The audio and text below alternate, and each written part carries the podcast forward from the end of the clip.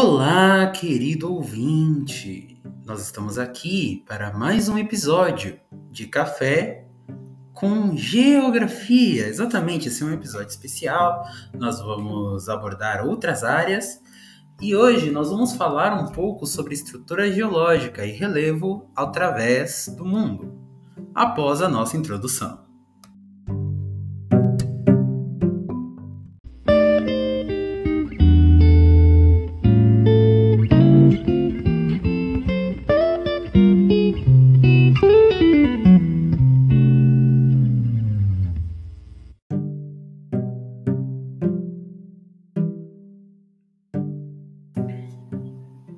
Bem, não existe jeito melhor de começar do que apresentando alguns conceitos básicos sobre. Veja bem, a geologia nada mais é do que o estudo, e nisso entra o relevo, que é definido como a consequência direta da dinâmica interna e externa da Terra. O que isso significa?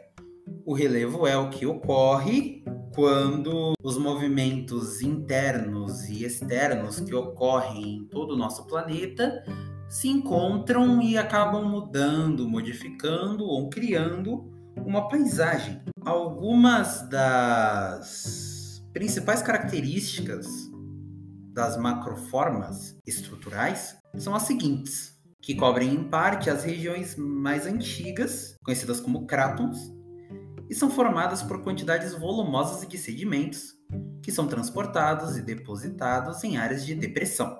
Depressão, vejam bem, é um pedaço ou uma porção do relevo que está abaixo do nível do resto. Então eu gostaria que vocês imaginassem comigo uma grande linha e de repente existe um certo buraco, como se essa linha fizesse meio que uma curva para baixo, formando meio que um U.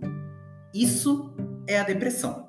Alguns dobramentos, assim como as depressões, são chamados de cinturões orogênicos. Elas são umas formações um pouco mais complexas, porque elas têm relação com os movimentos tectônicos, que no caso são placas ou estruturas que ficam abaixo da primeira camada do, da Terra, a camada visível a todos nós, e que estão sempre se movendo, fazendo dois tipos de movimentos os convergentes, que é quando essas placas se encontram, e os divergentes, que é quando essas placas se separam.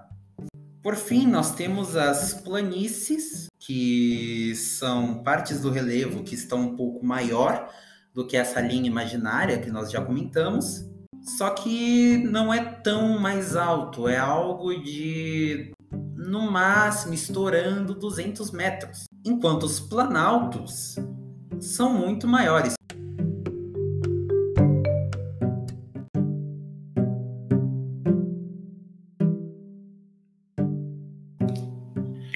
Obviamente, cada continente tem suas próprias estruturas geológicas que merecem ser citadas. Começamos pela América, que é dividida em três partes: América do Norte, América Central e América do Sul.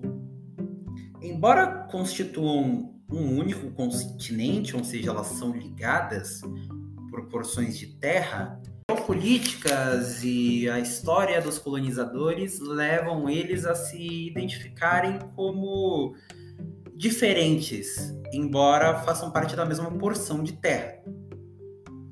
O continente americano como um todo é banhado por três oceanos: o Pacífico ao oeste, o Atlântico ao leste e o Glacial Ártico ao norte.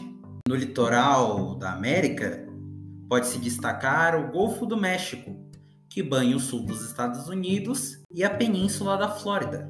Na região central está localizado o Golfo de Darien. E na América do Sul, os golfos da Venezuela, de São Matias, de São Jorge e as baías de São Marcos, de Todos os Santos e Blanca. A formação do relevo do continente americano se deve, sobretudo, às intensas movimentações ocorridas na crosta terrestre. Isso no passado, ou seja, na parte de baixo do Trópico de Capricórnio. Uma das suas formações geológicas mais conhecidas é a Cordilheira dos Andes, que se encontra no Chile e é nada mais do que uma junção de montanhas incrivelmente altas. Na América Central, há uma divisão por um istmo, ou seja, existem duas partes da América Central. Uma que é uma grande porção de terra e a outra que são várias ilhas perto dessa porção de terra. O sistema montanhoso centro-americano é dividido em duas partes. A parte norte, que tem um embasamento cristalino, onde houve dobramentos posteriores e intensação de interperismo, e na parte sul, que é um sistema montanhoso em forma de arco, ocorrendo diversos dobramentos recentes sobre o embasamento cristalino. Na América do Norte, uma das formações geológicas mais famosas é o Monte de Lani, entre vários outros.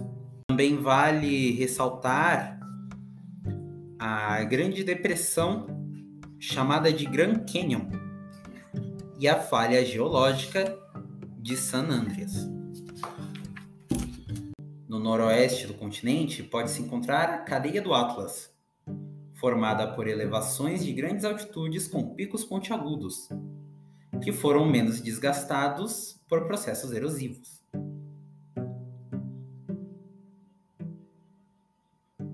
Ao sul da cadeia de Atlas, apresentam-se o deserto do Saara um grande deserto que se estende por aproximadamente 9 milhões de quilômetros quadrados e formações vulcânicas, como os montes Kilimanjaro e Quênia.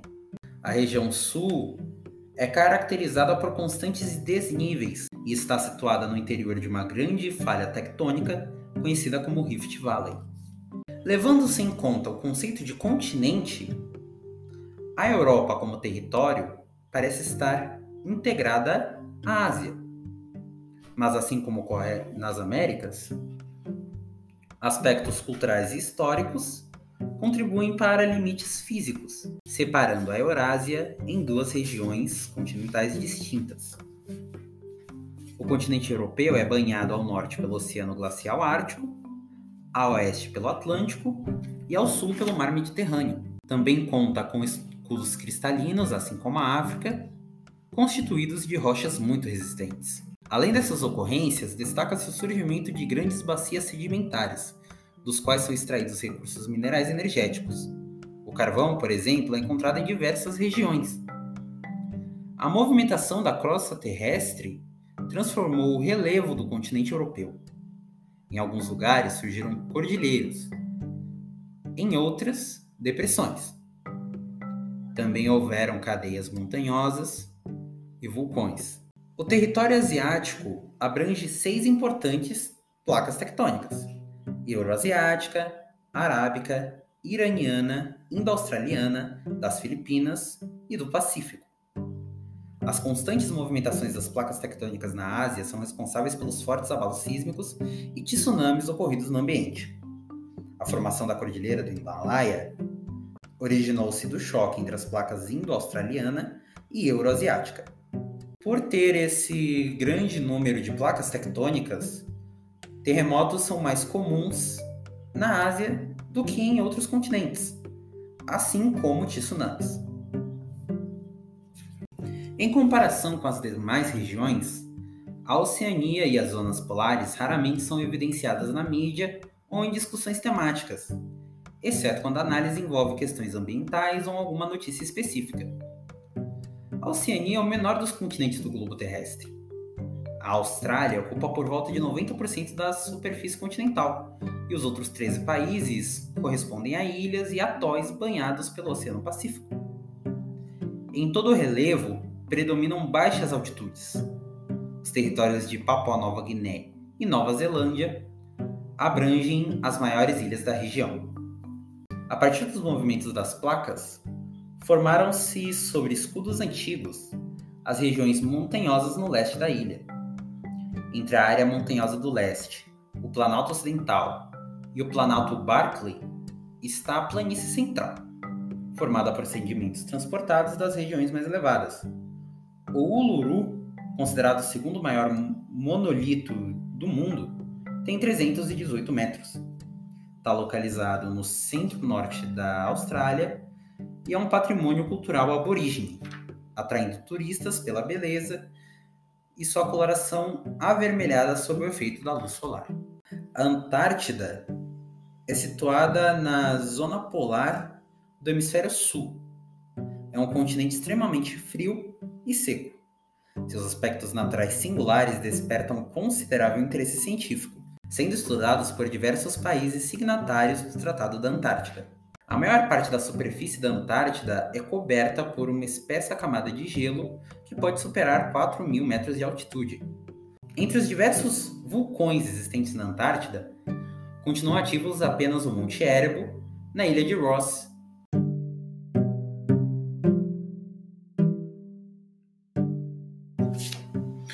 Muito bem, esse foi o episódio de hoje. Espero que tenham curtido.